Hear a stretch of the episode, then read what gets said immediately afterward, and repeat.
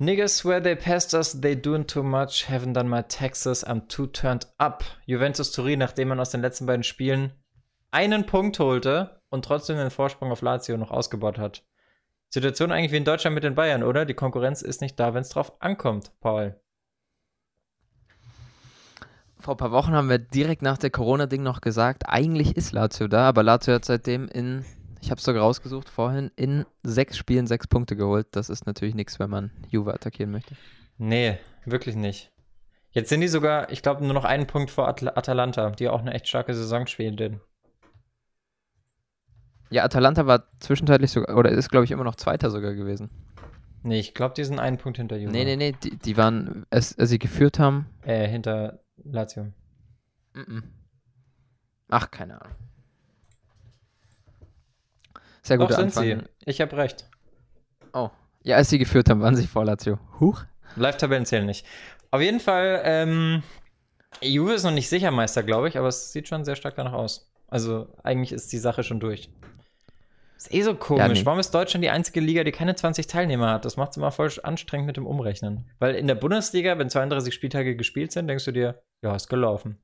Aber in allen anderen Ligen halt nicht. Wenn wir ehrlich sind, ist in der Bundesliga meistens nach 25 Spieltagen gelaufen. Du meintest also, man sollte die Liga auf 15 Mannschaften verkürzen. Ja. Ja, okay. Und die zweite auf 40 aufstocken, oder? Ja, guter Plan. Finde ich auch. Können wir mal beantragen. Wer, wer wären die 15 Mannschaften? Einfach oben abcutten oder hättest du gerne eine Mannschaft von unten oben drin? So aus Belustigung. Hm. Habe ich keine Ahnung. Noch nicht so drüber nachgedacht. Korrekt. Ja, äh, was ist passiert? Erling, ha Erling Haaland fliegt aus dem Nachtclub. Äh, Serge Auriers Bruder wurde erschossen. Rest in Peace. Wobei ich mich immer frage, wo kommen solche Infos zustande? Also, wie krass arbeiten bitte Journalisten, dass die wissen, dass sein Bruder erschossen wird? Du musst dir mal überlegen, wie da der Weg ist, weil sein Bruder ist ja offensichtlich nicht bekannt oder nur durch ihn bekannt und wie, hä? Also, woher weiß man das so schnell? Hast du da eine Theorie oder eine Idee? Wahrscheinlich, weil es halt, ich denke, es hat irgendein Journalist von Tottenham relativ schnell herausgefunden. Ja, gut, das, ja, okay. also, weil der halt ja. irgendwie, keine Ahnung, vielleicht ist er nicht im Training oder ja, ja okay. fliegt nach mhm. Toulouse sogar oder so. Ich sehe den, seh den Zusammenhang. Oder es gibt vielleicht sogar ein Club-Statement auf die Frage, wo ist der Aurier heute? Genau so, okay. Genau, ja. Dann Max Kruse bei Union Berlin im Gespräch. Möglicherweise aber schwierig, weil äh, der hat bei Fenner sein Gehalt nicht mehr bekommen und hat dann einfach gekündigt, was irgendwo schon erlaubt ist. Aber es kann trotzdem sein, dass da, ein, falls Union ihn verpflichten sollte, ein Rechtsstreit folgt mit möglichen Ablösezahlungen und tralala. Und ich glaube nicht, dass man auf das Theater Bock hat. Was ich würde ihn lieber in Bremen wiedersehen, wenn er schon ja. in die Bundesliga wiederkommt und zu so mhm. einem Verein, der letzte Saison knapp vorm Abstieg war, dann kann er auch zu Bremen gehen, oder? Naja, Union war ja nicht knapp vom Abstieg. Die haben ja solide gespielt. Naja, also, ja, nicht so knapp wie Bremen, aber ja, ich weiß nicht. So knapp also, wie Bremen am Abstieg war eigentlich nur der erste FC Nürnberg. Was eine Überleitung. Was sagst du da dazu? Boah, ich habe das Spiel gar nicht geschaut. Ich hatte es gar nicht mehr auf der Rechnung, aber mein Papa hat ein bisschen geschaut und auf einmal kommt es so zu mir, 96. Minute. Ey, das kann doch nicht wahr sein, dass die sich so drin halten. Für mich äh, ja. unglücklich Frechheit. Michael Gauss, der drei Tore vorbereitet, bei, also alle drei Ingolstädter Tore vorbereitet mit einem Standard, um dann beim 3-1 in der 96. Minute den Ball nicht von der Linie zu bekommen. Den muss er doch rausgrätschen, oder? Den kann er doch in die andere Richtung rausgrätschen, Ja, was, was, das ist wieder falscher Fuß genommen und irgendwie sah ja, der, das alles der so, wollte ihn halt nicht, der wollte ihn halt, der wollte ihn halt, denke ich, nicht in die Mitte machen. Deswegen hat er probiert, da einmal dran vorbeizurutschen und dann nach außen wegzuklären. Aber ja. er hätte ihn einfach nach innen wegballern. Ja, also lieber nach da, innen weg als gar nicht klären. Da, da, da, war auf jeden Fall mehr drin und er hätte sich halt wirklich unsterblich machen können mit so einer, also drei Vorlagen plus dann noch das Tor verhindert. Wobei Nürnberg davor auch schon gute Chancen hatte. Also ganz unverdient war das Tor ja nicht. Irgendwo war es ähm, aber auch frech. Oder wäre es frech gewesen, wegen einer guten Halbzeit aufzusteigen? Es ist generell frech, ja. Alles ist frech. Ganze Relegation ist frech. Was, äh, aber Klärungsaktion habe ich noch einen in petto. Du hast ja sicher auch Sheffield gegen Chelsea gesehen. Wahrscheinlich kommst du da auch mhm. noch drauf zu sprechen. Antonio ja. Rüdiger hätte den auch besser klären müssen. Hast du das gesehen beim 3-0? Ah, nee, 3-0, da habe ich schon gar nicht mehr so genau hingeschaut. Der hat. Da war der Drops halt gelutscht. Nicht. Naja, der Ball kommt gegen seine Laufrichtung und er muss sich quasi drehen und muss den Ball dann wegschlagen und schafft es aber nur noch, wie man es aber öfter sieht, also vielleicht unterschätze ich das auch komplett, schafft es nur noch, den Ball im Gretchen quasi so zu berühren, dass der halt abgestoppt wird und er fällt dann hin und ist halt aus dem Spiel. Aber wenn der Ball auf einen zurollt von einem Pass, dann kann ich da doch einfach den Schlappen hinhalten und den weiß Gott wohin dreschen, oder? Da muss ich doch nicht den anderen Leuten so auf dem Serviertablett äh, servieren. Oder bin ich da falsch informiert, Leute? Was meint ihr? Ist das, ist das schwierig? Also ist es unmöglich, den Ball da wegzuschlagen? Weil das sieht unmöglich von bestimmt so, nicht. Aber wenn es so, so einfach wäre, hätte es bestimmt geschafft. Ja, glaube ich halt auch, weil ich finde, er ist eigentlich der beste Verteidiger bei Chelsea. Ich halte richtig viel von dem. Das heißt aber nichts. ja, gerade nicht. aber generell, also Premier League Verteidigungen, abgesehen von Liverpool, gibt es eigentlich keine, die sich da gerade mit rumbekleckert. Hast du äh, Soyuncu mitbekommen? Bei City Leicester im Gespräch? Leicester ähnlich wie Lazio noch während der Corona-Pause eigentlich noch ganz gut dabei. Seit der Corona-Pause hat auch Leicester relativ viele Punkte gerade auf Menu verloren. Und am Wochenende Soyuncu 1 haben sie geführt, dann 1-1 bekommen gegen West Ham war es, denke ich. Mhm. Äh, und beim 2-1 macht Soyuncu einen Fehler, weil er nicht richtig zustellt Ah, falsch. Es war nicht gegen, es war gegen Bournemouth, nicht gegen Leicester. Ähm, äh, nicht gegen Menu. Man, ah, nein, ah, was habe ich denn davor gesagt? Oh, wir sind heute komplett lost. Ähm, Warum wir? Ich habe gesagt, gegen, du mich da mit rein? ich habe gegen West Ham habe ich gesagt. Es war nicht gegen West Ham, sondern gegen äh, Bournemouth. Und Soyunchi hat einen Fehler gemacht, dann geht der Ball rein, dann konnte er auch knapp nicht, klapp, knapp nicht klären auf der Linie. Und dann hat ihn der Wilson von äh, Ding, Bournemouth? hat ihn auch so ein bisschen ins Tor geschubst und mhm. er hat mhm. ihn dann einfach im Tor getreten. Hat, der Schiri hat es gesehen, direkt rot bekommen. Also hat er innerhalb von, ja, weiß ich nicht, 60 Sekunden erstes Tor zugelassen und dann noch eine rote Karte bekommen. Zusätzlich nach Vorsprung haben sie das Spiel verloren und rutschen gerade aus den Champions League Plätzen raus. Also Trotz, überhaupt trotzdem, nicht positiv bei Leicester. Trotzdem will äh, City scheinbar Syunchi haben. Ja, überlegen Sie sich jetzt vielleicht nochmal. Ja, wegen einem Spiel, ich weiß nicht. Wer auch richtig, also wer auch richtig reingeschissen hat und langsam war in der Premier League, war David Luiz. Also eigentlich war der Fehler von Kolasinac, aber David Luiz ist ja mal sowas von langsam geworden. Der war ja mal so eine Rakete von ein paar Jahren. Wie alt ist denn der mittlerweile? Okay, aber 32, da 35? 32 würde ich schätzen. 32 aber so, ne? das war schon ein klarer Kolasinac-Fehler. Ja, schon. Er wischt ein bisschen auf dem falschen Fuß, aber also da kann man Nee, schon nee, nee. Hör auf, David Luiz da eins anzuhängen. Ich weiß, der ist zurzeit ein Meme, aber dafür konnte er jetzt Der nicht. ist zurzeit ein Meme. Und er ist übrigens 33, hast recht. Naja. Hast du irgendwas gesehen am Wochenende so richtig? Oder ich habe am Wochenende nee. tatsächlich mal wieder volle Länge Spiele angeschaut. Zwei Stück. Nee, das mache äh, ich generell nicht mehr, weil ich muss mir danach eh nochmal die Highlights angucken, weil ich da nichts mitbekomme. Von daher lasse ich es gleich bei den Highlights. Unter anderem habe ich nämlich auch Juve gegen gegen wen haben die gespielt? Oh Gott. Die haben gegen äh, Bergamo gespielt. Genau. Und das Spiel war ja sowas von schlecht. Dafür, dass das erste gegen Zweiter war, das war, das war überhaupt nichts. Immer noch Erster gegen Dritter. Ich bin besser informiert als du, obwohl ich die Spiele nicht ganz gesehen habe, siehst du? Vorm Spiel war es Erster gegen Zweiter, oder? Ja, okay. Fair point. Echt? Ah ja, nee, stimmt, weil die ja Nee, kann nicht sein. Ja, dann eben Erster gegen Dritter. Ja, auch okay. Du redest Schwachsinn, Paul. Ja, ich weiß auch nicht. Heute, heute passt noch irgendwas nicht ganz. Ich wurde heute am falschen Fuß erwischt. Keine Ahnung. Wie, wie David Lewis vom 1-0. Äh, vom 1-1.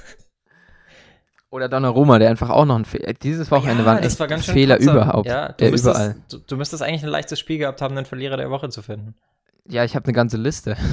Äh, also es waren echt einige. Ist Erling Haaland drauf? Nee, der habe ich tatsächlich. Ja, komm, der soll feiern so gehen ins, in seine Offseason. Ja, ist mir doch egal, was der da macht. Das Geile ist, die Leute, die international noch nicht mitbekommen haben, dass die Bundesliga schon vorbei ist, weil sie eben denken, dass sie auch 20 Spieltage hat, also 20 Teilnehmer und 38 Spieltage, und dann sagen, warum ist Haaland beim Feiern? Er soll doch lieber in Dortmund bei seinem Club sein. Finde ich aber witzig. Ja, erzähl, wen hast du auf der Liste? Ja, äh, Soyuncu hatte ich schon. Äh, Lazio mhm. habe ich mal so als komplettes Team. Da hätte man Luis Alberto jetzt rausnehmen können, der eine gute Chance vergeben hat. Und mhm. Ah, der hat noch irgendwas gemacht gehabt. äh, und äh, Donnarumma, der einen wirklich großen Patzer hatte, was Milan ein bisschen den Stein in, die Weg, äh, in den Weg legt auf dem Weg zur Europa League. Haben sich eigentlich ganz gut gefangen die letzten Wochen mit dem Sieg auch gegen Juve.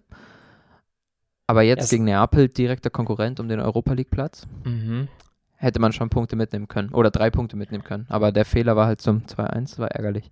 Man muss sagen, Slatan war auch nicht mehr so überzeugend wie gegen Juventus. Ja, ich weiß nicht. Also ich halte nichts mehr von Slatan. Der war früher krass, aber auch mit seinen Aussagen letztens mit, ah ja, wenn ich da wäre, hätten wir die Liga gewonnen und alles. Scudetto, Hast du auch gesehen? Scudetto Slatan, ja. Mit, Der hat auch mit, gesagt, äh, mit LA Galaxy hat, ist er irgendwie Elfter oder sowas geworden und mit Manu ist er Sechster geworden. Das waren die beiden Vereine, wo er das letzte Mal eine volle Saison Marketingstrategie so. Der sagt halt Ja, auch, aber es ist halt einfach, der muss sich auch mal eingestehen, dass er älter wird. Ja, aber es ist trotzdem witzig, wenn er sagt, trotzdem müssen sie mir drei Gehälter zahlen als Trainer, Manager, Präsident und Spieler oder so. Ja, klar, das ist witzig, aber Slatan also ist auch so ein Kandidat. Auch nicht dolle. Slatan ist so ein Kandidat, wenn Berlusconi noch da wäre, der wäre einer der ersten auf den Bunga Bunga Partys gewesen. Obwohl er, glaube ich, schon seit Jahren in festen Händen ist. Aber ja, auf jeden Fall. Aber ich glaube trotzdem, der ist mit seinen 36 beweglicher als wir beide zusammen. Ja. Macht regelmäßig Yoga. Nee, Juve haben wir auch gerade kurz schon angesprochen. Äh, Handspielregel. Ah ja. What? Du hast es gesehen, ne? Wie die beiden Elfmeter zustande gekommen sind. Ja. Ich finde halt, da, da, verfolgt mich so ein bisschen was. Also an wie sich letzte waren die Woche, beiden ne? Du sagst das gleich wie letzte Woche, nehme ich an, dass es hinten okay ist, äh, im, im, offensiv okay ist, wenn alles abgepfiffen wird, aber hinten blöd. Nee. Nee, okay.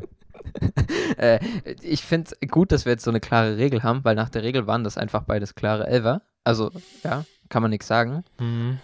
Aber ich finde es auffällig zurzeit, wie viele Elfmeter es zurzeit gibt. Also, ich meine, Real lebt gerade von Elfmetern. Manu hat auch einen Elfmeter nach dem anderen. So, äh, Juve hat zurzeit auch richtig viele. Ronaldo mhm. hat in letzter Zeit schon viele Elfmeter-Tore gemacht. Also es gibt zurzeit echt, ich, die Regel ist zwar jetzt klar, man versteht es eigentlich auch, warum es da jeweils Elfmeter gab, aber es gibt einfach viel zu viele Elfmeter, finde ich. Weißt du, was immer geil ist bei der Ronaldo-Debatte, wenn Leute sagen, dass Ronaldo nur wegen so vielen Elfmeter-Toren so nah an Immobile ist? Immobile hatte einfach genauso viele Elfmeter-Tore.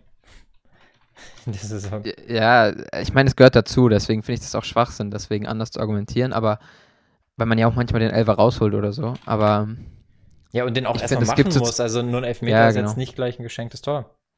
Es gibt aber, finde ich, zu viele Elfmeter zurzeit. Woran ja, auch immer Fall. das genau liegt. Ich Keine weiß, Ahnung. Also es liegt halt wirklich, es sind halt doch meistens mittlerweile Handspiele und nicht mehr Fouls. Wenn es Fouls sind, dann sind es sehr geschickt eingefädelte Halbschwalben, würde ich sagen. Und sonst. Ja, es ist schon meistens Handspiel, das stimmt, das stimmt. Es ist wirklich oft Handspiel in letzter Zeit. Das ist. Also, schön, dass die Regel jetzt so klar ist, aber ich würde wirklich sagen, für die Stürmer, also wenn du eine Offensivaktion den Ball an die Hand bekommst, sofort abpfeifen, aber hinten schwierig, weil sonst hast du bei Stürmer, die nur noch darauf trainiert sind, bei den Verteidigern auf die Hände zu zählen und die anzulupfen. Und die müssen sich eigentlich die Hände absägen, damit es nicht passiert. Also das ist halt, ich finde es nicht. Ja, gerade gerade beim ersten Tor, bei, äh, beim ersten Elfmeter beim Juve-Spiel, da hatte äh, Deron, heißt er, glaube ich, äh, hatte Deron, die ja. hatte die Hände hinterm Rücken dreht sich ja. dann und in der Drehung nimmt er die Hände so zur Seite erst und die werden dann direkt angeschossen. Das ist halt. Vor allem war, war Atal Atalanta war doch viel besser in dem Spiel. Die hätten ja eigentlich den Sieg oh, ich muss, e ich muss ehrlich sagen, die erste Halbzeit war fürchterlich. Ja. war Atalanta ein Tick besser, würde ich sagen. Aber boah, das Spiel war echt schlecht. Ich war echt enttäuscht. Also, aber ja, zum, nee, Thema, zum Thema Hände hinter den Rücken. Ich habe, das war irgendein anderes Spiel. Ich habe heute Morgen so viele Zusammenfassungen gesehen, dass ich es nicht mehr zuordnen kann. Es war irgendein Spiel, da ist der, das könnte sogar Relegation gewesen sein. Hm, nee, kann nicht sein. Auf jeden Fall in irgendeinem Spiel ist der Außenverteidiger rausgerückt und hat im Laufen eine Sekunde verzögert, um seine Hände hinter den Rücken zu tun. Und diese Sekunde hat ihm dann gefehlt, um die Flanke abzublocken. Das ist auch so ein Faktor. Also das würde ich jetzt auch nicht komplett unterschätzen. Ja, ohne Hände kannst du nicht verteidigen, aber irgendwie musst du es mhm. dir halt jetzt angewöhnen. Bleiben wir in der Premier League. Gewinner der Woche, Wilfried Zaha. Nicht vom Sportlichen, aber er hat zwei Stunden vom Spiel gegen Aston Villa rassistische Drohungen veröffentlicht, die er von einem gegnerischen Fan bekommen hat, inklusive Bilder vom Ku Klux Klan, sehr, sehr makaber. Daraufhin hat sich dann die Polizei eingeschaltet und den Verfasser der Nachrichten verhaftet. Plot Twist, erst zwölf. Hast du es gewusst? Nee. Okay. Ja, ist auch egal. Also, auch wenn er 5 ist, finde ich, sollte man und muss man auf jeden Fall ahnden. Finde ich auch stark von Sahar, dass er damit an die Öffentlichkeit geht. Äh, wir müssen Mick Goldrick hat auch was gepostet, ne? Der, der für Sheffield doppelt getroffen ja. hatte, der wurde ja. scheinbar auch beleidigt von. Ja, alle. Also, das passiert, glaube ich, vor jedem Spieltag. Deswegen auch Respekt an alle, die dann noch auf den Platz gehen und performen. Bei Sahar war es jetzt nicht so. Also, die haben 2-0 gegen Aston Villa verloren. Ähm, ich glaube einfach zum Thema Rassismus, also wir müssen einfach alle noch lauter in der Hinsicht werden, damit gerade so junge Leute wie jetzt der Zwölfjährige, die halt vor anderen cool wirken wollen, weil sie sich noch nicht so sicher sind in ihrer eigenen Rolle als Mensch, ähm, damit die halt verstehen, dass es nicht okay ist und dass wir halt mittlerweile in einer Welt leben, in der man für sowas gnadenlos exposed wird. Ich denke halt, das dass Fußballer können da noch irgendwo drüber stehen. Gerade jetzt ja. das Haar mit der Größe so, denen ist das scheißegal, was da jetzt irgendein Typ auf Insta schreibt. Aber wenn du halt nicht Sahar bist, sondern ein normaler Mensch, wie jeder andere auch, dann ja, nimmt dich sowas, glaube ich, deutlich mehr mit. Selbst wenn du Sahar bist, nimmt dich das deutlich mit. Wenn jemand schreibt, wenn du heute ein Tor schießt, bringe ich dich um. Ach so, ja, ja, schon. Nicht, dass es bei den anderen, äh, dass bei ihm jetzt gut ist. Ja. Und er hat, ähm, da haben sie auch verloren gegen Chelsea unter der Woche, aber da hat er ein richtig geiles Tor geschossen. Hast du das gesehen? Äh, das erinnert mich ein bisschen an das Tor von Lacassette. Der hat am Wochenende mhm, auch ein geiles noch mhm, gemacht. Mhm. Ordentlich unter die Latte geballert. Stimmt, ich glaube beim North London Derby war das, was ich gerade beschrieben habe, mit dem Hände, Hände, Hände hinter dem Rücken. Ah ja, das, das kann sein, ja. Mhm. Ja, dann, was war noch in der Premier League? Das kam jetzt gerade erst rein, kurz bevor wir hier auf Aufnahme gedrückt haben. Mein Gewinner Pep Guardiola, zweiter Gewinner, weil der Man City CL-Ausschluss, also aus der Champions League, der Ausschluss jetzt einfach komplett aufgehoben wurde. Eigentlich no surprise. Hinzu kam die, die, die Strafe, also die, die sollten ja ausgeschlossen werden aufgrund von Financial Fair Play-Verstößen. Und die Strafe wurde auch von 30 Millionen auf 10 Millionen gedroppt. Also da passiert halt einfach nichts. Das ist einfach so. Aber es ist gut für City, also für City und Guardiola ist echt gut, weil es droht ihm kein Ausverkauf, er kann weiter Stars einkaufen, weil wie unattraktiv wäre City nächstes Jahr gewesen, wenn sie nicht Europapokal spielen auf die nächsten zwei Jahre. Dann hättest du vielleicht trotzdem Stimmt, so einen ja.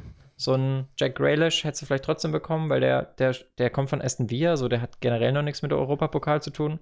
Aber jeder, der schon mal Europapokal gespielt hat, wird dann wahrscheinlich erstmal nicht zu City wechseln. Ich denke, das Problem wäre gar nicht die neuen Spieler gewesen, sondern die eigenen zu halten. Eben, oder? eben.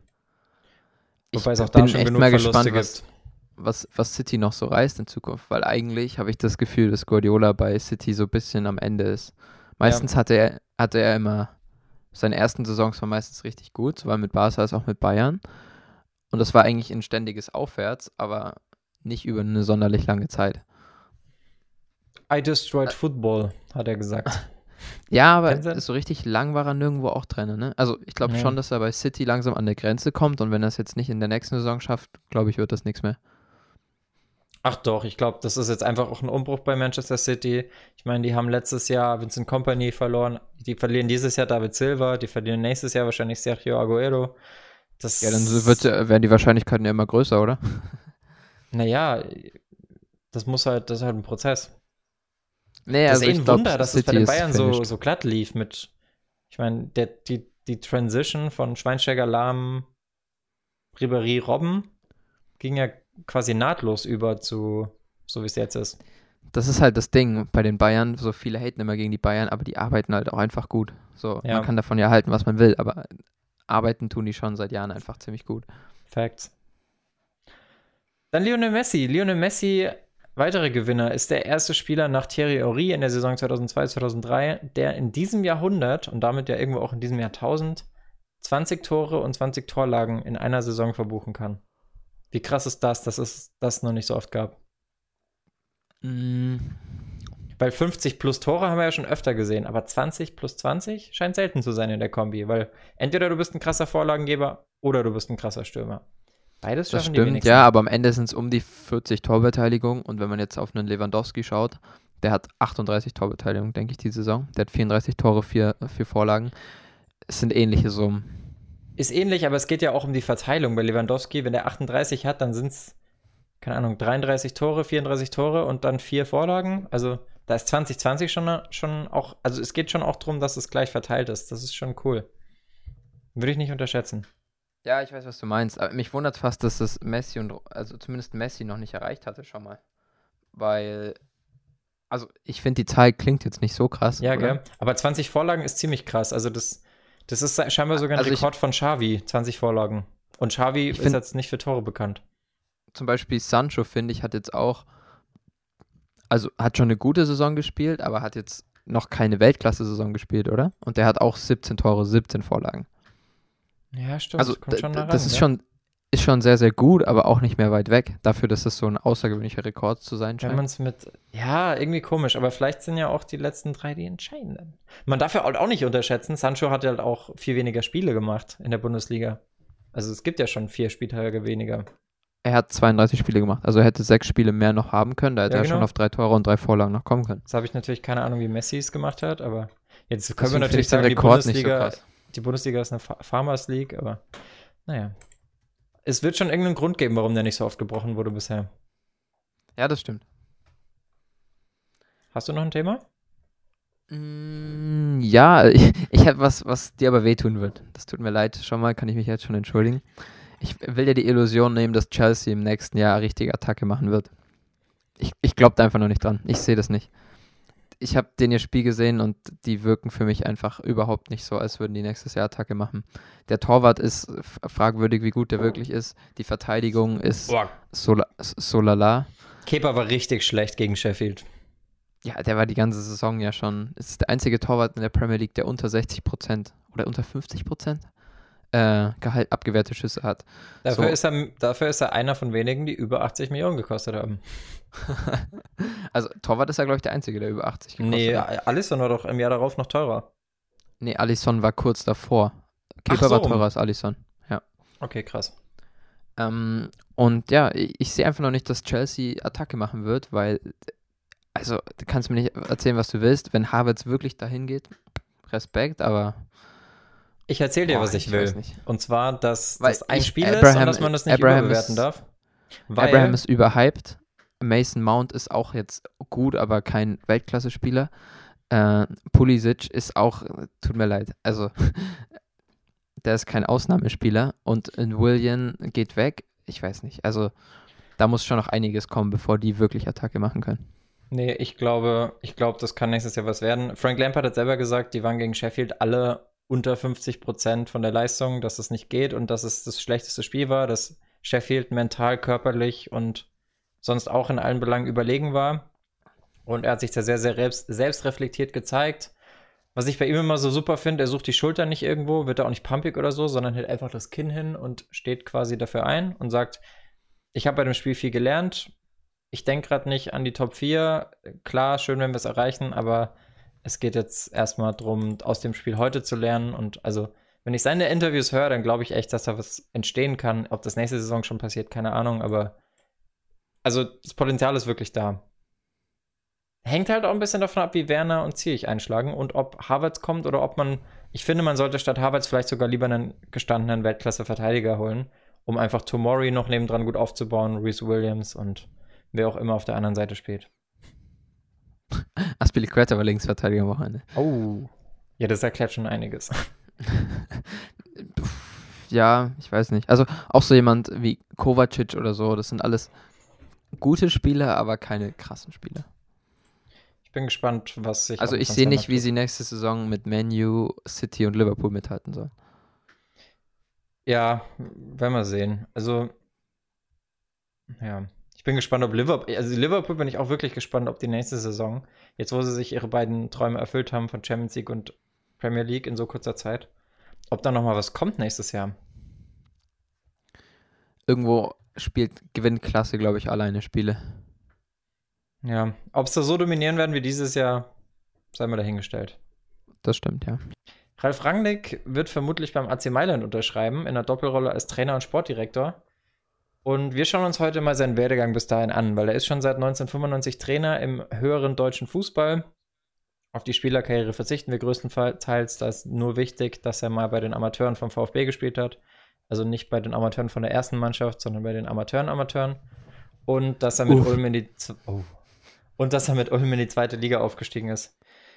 Etwas abrupter Einstieg, aber ihr merkt, äh, dass unser Wissensthema der Woche ist der Werdegang des Ralf Rangnick beziehungsweise das Werk des Ralf Rangnick. Das ist nämlich super, super interessant.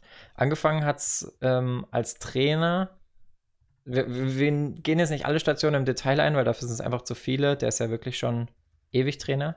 Aber bei Victoria Backnang hat er auch hier nur ganz kurz äh, gerade den Lehrgang zum Fußballlehrer gemacht an der Sporthochschule in Köln als Jahrgangsbester. Und jetzt frage ich an dich. Das ist auch so ein Ding, das ist immer, oder? Also gab es schon mal einen, einen Fußballtrainer, über den nicht gesagt wurde, dass er Jahrgangsbester war in seinem Jahrgang? Also, das stimmt, jeder, das hört man ständig. Jeder ne? ist auch so immer Tedesco und Nagelsmann und so. Ja, immer. Ja, er war Jahrgangsbester in Köln. Wahrscheinlich sind die alle alleine da im Privatunterricht. Und dann hinterher heißt es, sie waren Jahrgangsbester. Naja. Klingt immer so, ja. Jeden Fall, da war interessant, der hat, äh, der war mit Backnang im Trainingslager und die haben, glaube ich, sogar gegen Dynamo Kiew gespielt. Auf jeden Fall hat er bei Dynamo Kiew trainiert, also Platz nebendran im Training und hat da in, in, in Training und Spielen, nee, die haben wirklich gegen die gespielt. Da hat er auf jeden Fall dann Eindrücke von deren Taktik bekommen. Und was die damals gespielt haben, war eine der modernsten Fußballtaktiken, die zu der Zeit gespielt wurden, nämlich Viererkette und Pressing. Das war auch, also da hat er sich viel abgeguckt und das war auch äh, mit Grundlage für seinen heutigen Stil, weil er ist ja so ein bisschen auch der Vater des Gegenpressings. Also Jürgen Klopp hat den Stil zwar populär gemacht, aber Ralf Rangnick hat ihn dann mit Hoffenheim eigentlich erfunden, wenn man so will. Ich finde, Rangnick ist auch ein richtig krasser Spieler, was an, äh, ein richtig krasser Typ, was angeht, Leute fürs Pressing zu finden. So, ja. bei Ralf Rangnick fallen mir nicht viele Transferflops ein. Der hat eigentlich meistens echt gute Transfers getätigt. Safe. Als Trainer war er erstmal zwei Jahre bei den Stuttgarter Amateuren, also da war er ja auch schon der Spieler. Äh, hatte dann Engagement bei verschiedenen Amateurvereinen, teilweise auch als Spielertrainer und unter anderem beim VfB in der Jugend. Hauptberuflich war er zu der Zeit bei einer Sprachreisenfirma für Highschool- und College-Programme zuständig. Er hat nämlich auch mal in England irgendwie studiert, hat da auch mal gespielt in der Nähe von London und war auch auf dem Gebiet sehr, sehr bewandert. Ich glaube, er ist auch heute noch sehr angetan von anderen Sportarten und guckt sich das immer wieder an. Was, ganz kurzer Einschub, dafür, dass er eigentlich sehr viele Projekte mit aufbaut und groß macht und so weiter, finde ich es überraschend, dass seine durchschnittliche Amtszeit nur zwei Jahre sind. Ja, das hat also, andere Gründe, da kommen wir noch drauf. Hoffenheim und Leipzig jetzt nur mal so als Beispiel waren jetzt keine Zwei-Jahres-Projekte. Nee, das stimmt. So, ab 1992 war er dann hauptberuflich beim VfB Stuttgart. Also ab da ging es dann wirklich auch sportlich für ihn nur noch um, um Fußball. Äh, beruflich nur noch um Fußball. Äh, und zwar wurde er als Sportkoordinator eingestellt, eine Rolle, die damals, glaube ich, noch gar nicht so verbreitet war. Zumindest nicht im Jugendbereich, weil er war, er war für den Jugend- und Amateurbereich zuständig. Also im Zuge der Professionalisierung. Kann aber auch sein, dass ich mich gerade komplett täusche und es schon seit 100 Jahren einen Sportkoordinator in dem Bereich gibt, der bezahlt wird. Naja. Ja, Rangnick war das aber nicht genug. Der wollte eigentlich mehr. Und der hat dann gefordert, dass er bei der Bundesligamannschaft vom VfB, also bei der ersten Mannschaft, Trainerassistent wird. Oder hat sich das sehr innig gewünscht. Der Wunsch wurde leider nicht erfüllt und so unterschrieb er einen Vertrag beim SSV Ulm. Die haben damals Regionalliga gespielt, das ist heute Drittliganiveau. Also drüber gab es nur noch zweite Liga, erste Liga. Ähm, bei Ulm konnte er das Traineramt dann aber krankheitsbedingt nicht antreten und hat dann in einem Reha-Zentrum in Böblingen gearbeitet oder hat das selber sogar betrieben. Also da sieht man, krass, oder? Wie, wie der Schritt dann manchmal nochmal woanders hingeht. Unerwartet, Ralf, ja. Ja, Ralf Rangnick 94 dachte wahrscheinlich, ja, ich habe jetzt hier ein Reha-Zentrum, das mache ich jetzt die nächsten 20 Jahre. Vielleicht auch nicht, vielleicht wusste er, dass es noch steil geht. Auf jeden Fall kam dann ein Jahr später doch der Sprung in die Regionalliga als Trainer, und zwar vom SSV Reutlingen, also Konkurrent von Ulm. Die sind im Vorjahr abstiegsbedroht. Nee, anders. Ich muss nochmal neu anfangen. Die waren im Vorjahr abstiegsbedroht und die hat er dann direkt auf Platz 4 geführt. Das war sehr, sehr beachtlich. So, in der Folgesaison war er auch gut, überwarf sich dann aber mit der sportlichen Leitung und ging in der Winterpause dann eben doch zum SSV Ulm. Das sollte in seiner, im Laufe seiner Karriere auch noch öfter passieren. Also er hat sich öfters mal mit, mit Vorständen überworfen. Das haben wir ja bei vielen Trainern, ich glaube bei Guardiola, bei Van Gaal. Also viele gute Trainer wollen eigentlich niemanden neben sich haben. Irgendwo auch ein Felix Magath, oder? Also es ist so ein Muster, dass die immer äh, sich irgendwann überwerfen mit der sportlichen Leitung oder mit dem Vorstand.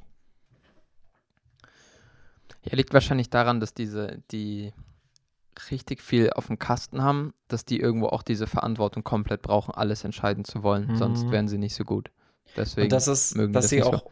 dass sie auch zu ungeduldig sind, wenn es jetzt mal nicht so schnell geht oder wenn nicht der Spieler kommt, den sie gerne hätten, wenn andere Interessen noch reinspielen. Aber es ist halt auch klar, so ein Verein ist halt keine Ein-Mann-Show.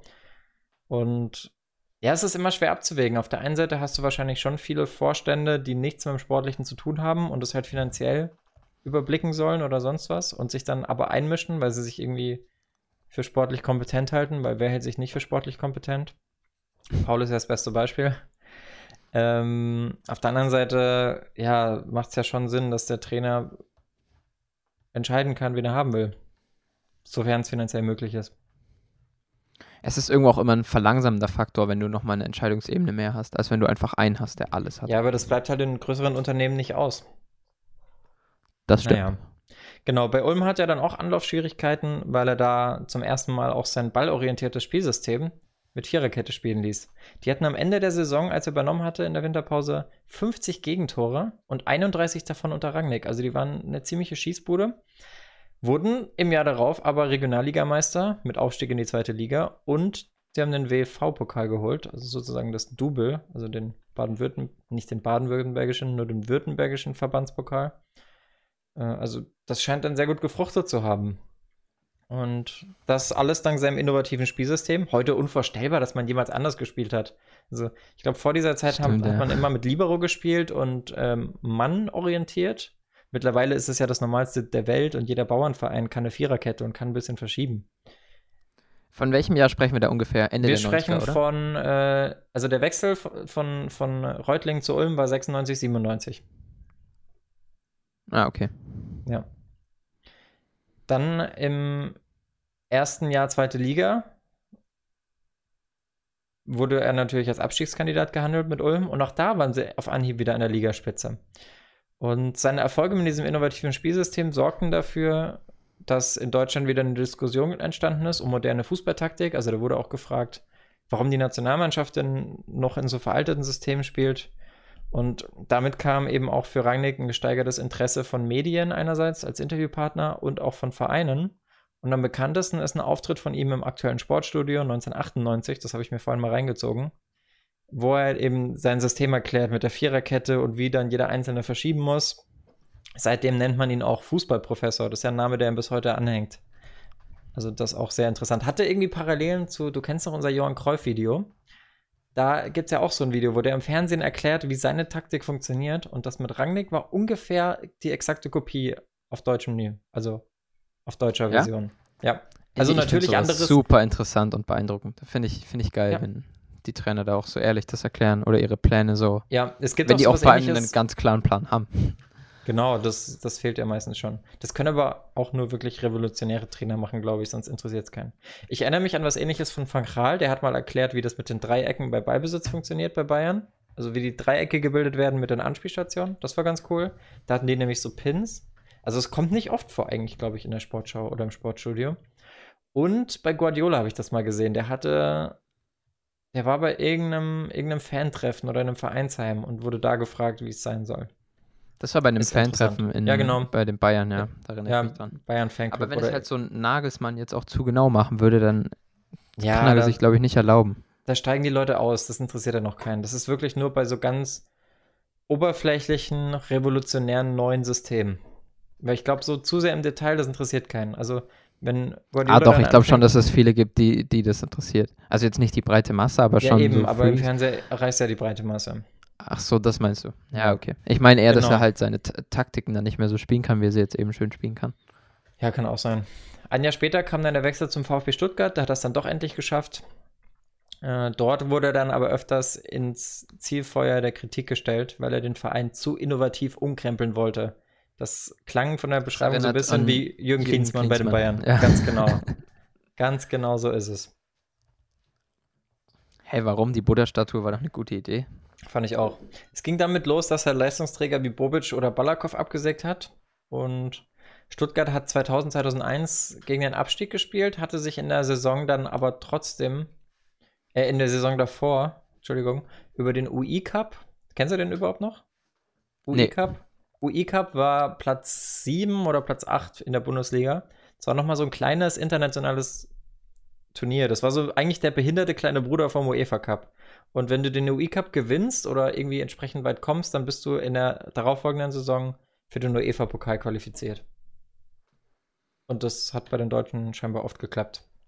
Weil irgendwie okay. UI Cup war fast schon safer UEFA-Pokalplatz. UEFA-Pokal ja. kennst du aber, oder? UEFA Cup. Ja, ja, klar. Sehr gut. Kann ja sein. Manche kennen bestimmt nur noch die Euroleague, wenn sie hier zugucken. Wirklich? Ja, da haben sie, da haben sie dann gegen den Abstieg gespielt. Ähm, Im UEFA Cup war es eigentlich ganz okay. Da haben sie im Februar aber gegen Celta Vigo verloren und sind ausgeschieden. Und da wurde er dann entlassen. Sein Nachfolger wurde Felix Magath, der ja dann sehr, sehr erfolgreich war. Der hatte ja dann eine Phase mit Stuttgart, wo er zum Beispiel Philipp Lahm ausgeliehen bekommen hat von den Bayern. Das lief da schon eigentlich sehr, sehr gut, glaube ich. Rangnick ging dann im Sommer 2001 nach Hannover und wurde mit 10 Punkten Vorsprung Meister. Also nicht in der Bundesliga, sondern in der zweiten Liga. Die sind dann folgerichtig aufgestiegen. In der Bundesliga ging es eher gegen den Abstieg. Äh, auch da, weil geriet er immer wieder mit Martin Kind und dem damaligen Sportdirektor aneinander. Also wir sehen schon wieder das Muster. Und da wurde er dann 2004 im März auch entlassen. Und jetzt kommt die interessanteste Story, finde ich, von ihm die euch alle schocken wird, weil heute ist auch, ihr seht hier mein Deutschland-Trikot, wenn wir das hier aufnehmen, ist gerade WM-Finale 2014. Wiederholung. Also es ist der 13. Juli, heute vor sechs Jahren haben wir den WM-Pokal geholt. Jetzt pass auf. Im März 2004 entlassen, ja? Du ahnst schon, was kommt. Im Sommer fragt ihn der neue Bundestrainer Jürgen Klinsmann, ob Rangnick nicht sein Assistent werden will. Rangnick lehnt ab, beim DFB wird Joachim Löw verpflichtet. Der Rest ist Geschichte. Uh. Krass, oder? war, glaube ich, die beste Entscheidung für alle. Obwohl wir natürlich nicht wissen, was passiert wäre. Nee, wissen wir nicht. Vielleicht wären wir die Weltmacht Spanien geworden mit Rangnick als Co-Trainer. Who knows? Vielleicht aber auch nicht. Auf jeden Fall gut, dass es so gekommen ist, wie es gekommen ist. September 2004. Ist ja. er nach Schalke, ne? Ist das jetzt schon? Genau, dann kam er zu Schalke im September 2004. Also September eigentlich eine komische Zeit, weil da hat die Saison ja schon angefangen. Und es ist ja noch relativ frisch. Also die Saison fängt ja immer am August, September fängt sie an, ne? Ende August meistens. Ja, wenn du die ersten Spiele verhaust, dann wechselst du Trainer im September. Ja, aber da musst du schon wirklich alle verhauen. Und ja, ja, klar. bei Schalke also, wurde dann. Schau ich, traue ich Schalke zu. Ja, ist möglich, aber nicht unter dem Trainer. Der wurde nämlich Nachfolger von Jupp Heinkes. Oh. Das Krasse okay, ist, er hat dann Schalke dann. Ja, kann trotzdem sein, dass der mal verkackt hat. Ist ja auch kein Allheiliger. Auf jeden ja. Fall hat der Schalke dann an die Tabellenspitze geführt in der gleichen Saison, was sehr, sehr beachtlich ist.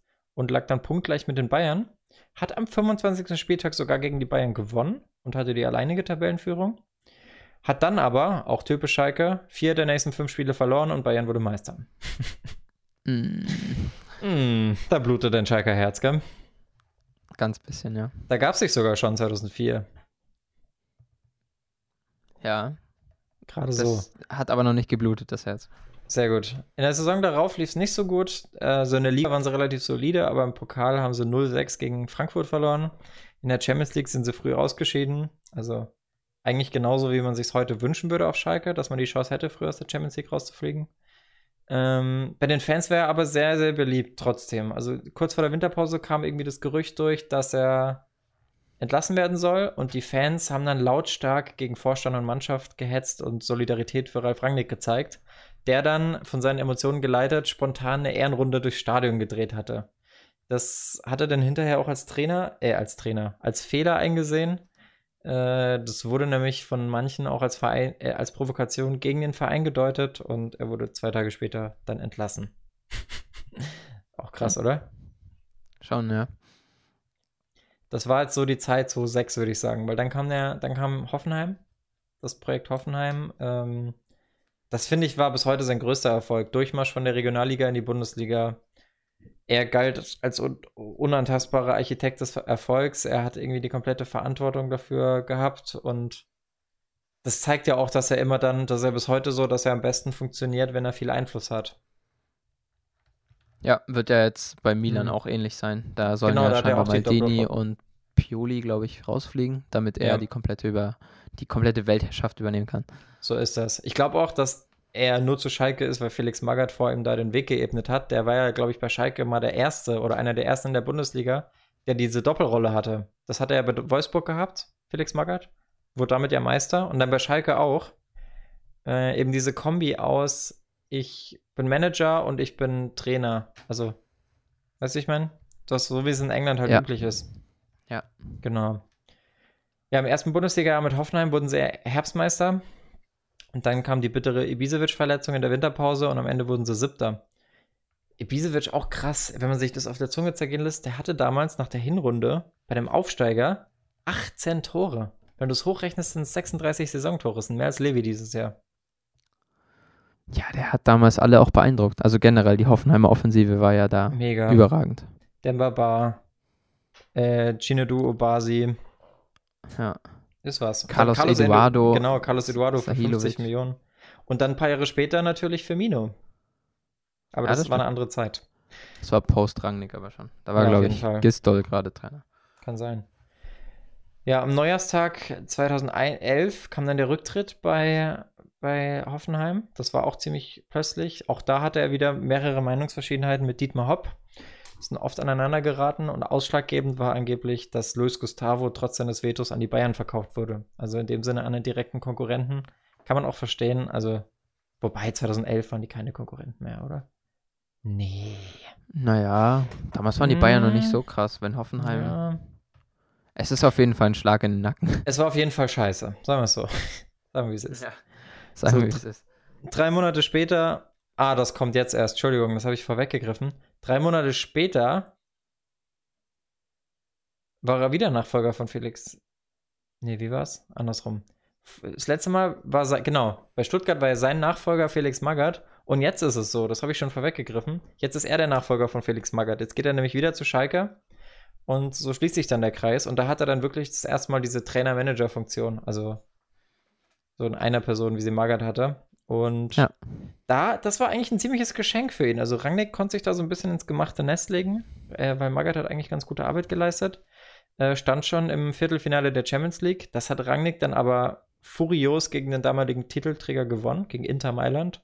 Das ist mit Sicherheit auch das Spiel, wodurch AC Mailand auf ihn aufmerksam wurde und ihn jetzt verpflichtet hat.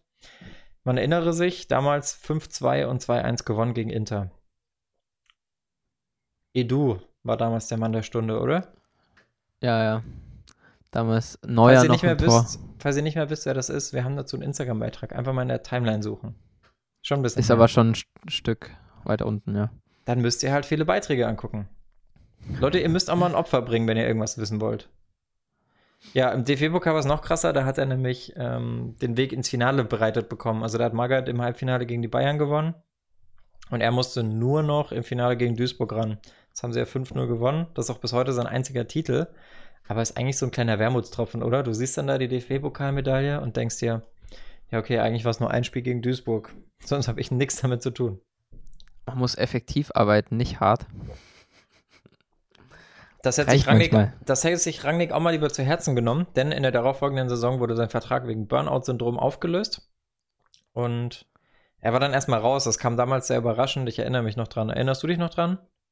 Das war eine ziemlich, ziemliche. Da müsstest du eigentlich schon Schalke-Fan gewesen sein, oder? Ja, so, so, ich habe es schon noch auf, dem, auf der Rechnung, dass es relativ überraschend kam. Ja. Weil er auch nicht so lange raus war, bevor er wieder angefangen hat, ne? Ja, Dafür, zehn Monate. Zehn Monate war er ja. raus. Ähm, Im Juni zu zwölf hat er dann angefangen als Sportdirektor bei Red Bull Salzburg. War dadurch irgendwo logischerweise auch für die Entwicklung bei RB, äh, RB, RB Salzburg, RB Leipzig äh, zuständig.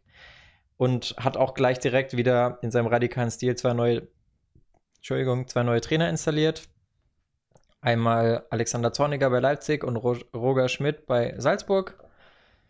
Salzburg hat dann aber angefangen, regelmäßig die Champions League Quali zu vergeigen oder war wahrscheinlich auch vorher schon so. Daraufhin hat Rangnick da den Kader umgebaut und unter anderem junge Spieler verpflichtet wie Kevin Campbell, Sadio Mané, Walon Berisha.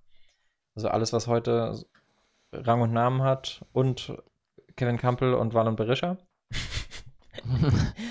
Und da Salzburg halt immer wieder in der Champions League Quali gescheitert ist und Leipzig durch die zwei Aufstiege mittlerweile zweite Bundesliga spielte, sollte sich Rangnick eben auch stärker darauf konzentrieren, was ja klar ist, weil der deutsche Markt ja super, super lukrativ ist. In der darauffolgenden Saison wurde er deswegen dann auch Trainer und hat Leipzig dann ja auch in die Bundesliga geführt. Dort wurde dann Ralf Hasenhüttel verpflichtet, ihr kennt das alles schon. Dann war er wieder Sportdirektor. So, nachdem man sich von Hasenhüttel getrennt hat, das war 17, 18, noch gar nicht so lange her, ne? War schon klar, dass man für die, ab der Saison 1920, also ab dieser Saison, die Jürgen Nagelsmann haben kann oder ihn auch verpflichtet hat. Es gab aber noch eine Saison dazwischen und die hat Rangnick dann einfach selber wieder als Trainer benutzt, äh, genutzt, um einfach Lückenfüller zu spielen. Hat doch gut geklappt eigentlich, oder? Champions League Quali plus Pokalfinale gegen die Bayern. Ist okay. Die hatten auch eine ziemlich krasse Abwehr in dem Jahr. Also der hat echt eine überragende Verteidigung damals aufgestellt gehabt mit Gulaschi und Upamecano und den allen. Aber die, die sind ja alle noch da. Ja, ja, schon. Aber in dem Jahr waren die, davor war Leipzig immer ein bisschen anfällig, was Gegentore angeht, und in der Saison hatten sie echt eine überragende Verteidigung. Hm, verstehe. Okay. Ich sehe, wir haben jetzt noch ein paar Minuten. Ich weiß, die Folge geht sehr, sehr lang. Wir sind gleich durch, Freunde. Bleibt dran. Äh, genau, als Nagelsmann dann da war, ging er zu Red Bull als Head of Sport and Development Soccer, weil er sollte auch in beratender Funktion etwas mehr auf die auf die Partnervereine eingreifen bei Leipzig, äh, nämlich Red Bull New York, Red Bull Braganti Bragantino, das ist der brasilianische Club, und alle anderen, die noch so dranhängen. Und da läuft sein Vertrag eigentlich bis nächstes Jahr, aber wie es so aussieht, kann sein, wenn, dass es schon passiert ist, wenn dieses Video rauskommt, das weiß man ja nie. Ist er jetzt so gut wie sicher beim AC Mailand? Er soll seit Monaten schon Italienisch lernen und soll da eben Sportdirektor und Trainerfunktion bekleiden. Ohne Corona ja. wäre wahrscheinlich schon sicher. Genau. Habe ich mal gehört. Wahrscheinlich.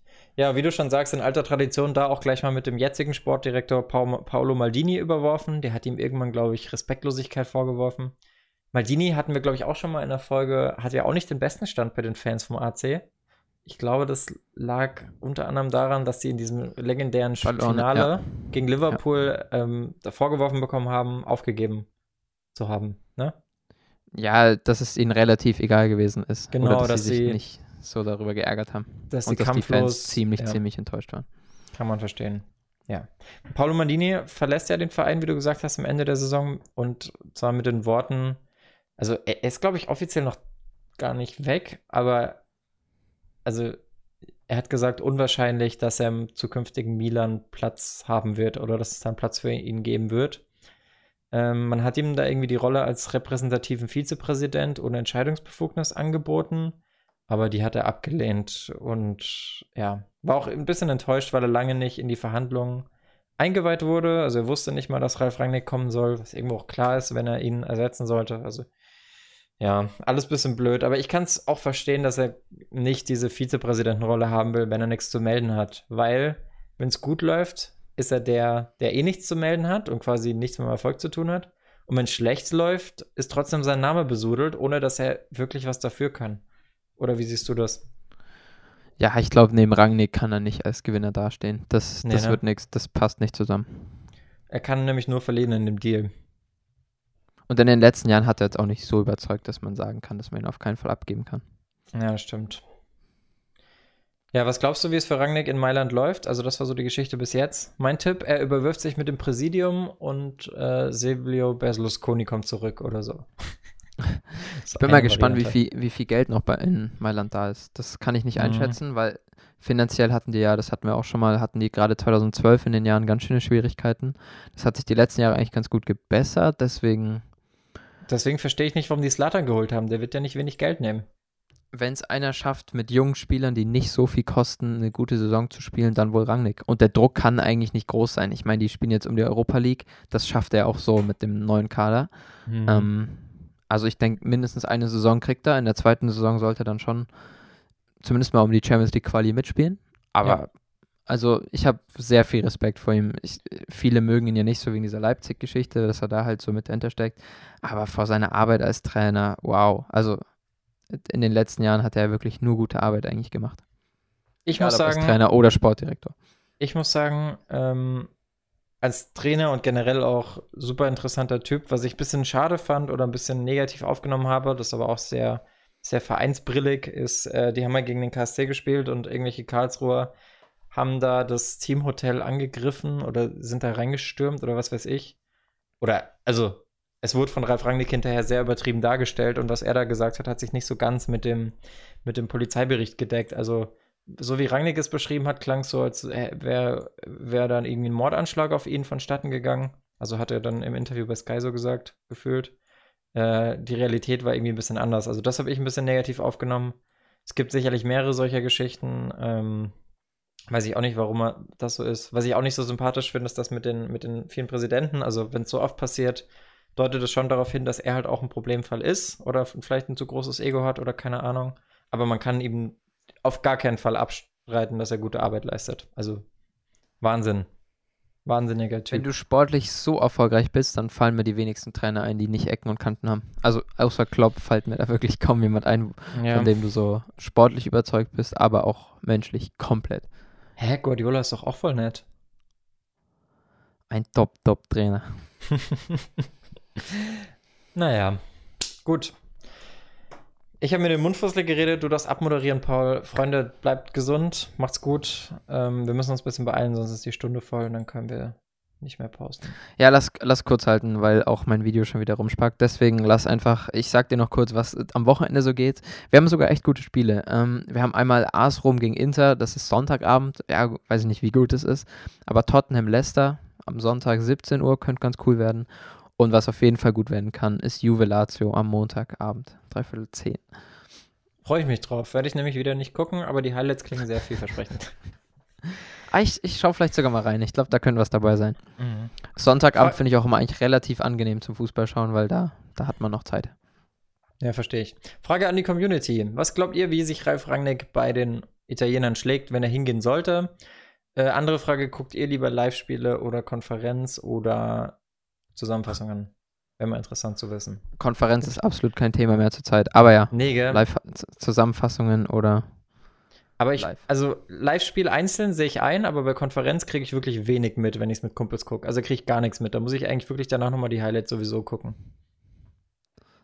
Kennst du ja, das? Ja, stimmt schon. Na, ja. nee, eigentlich nicht. Ja, ja, aber dann sind deine Freunde wahrscheinlich einfach nicht so anstrengend wie meine. Ja. In diesem Sinne, nee. Reicht für Deutschland. heute. Macht's gut. Represent. Macht's gut. Tschüss.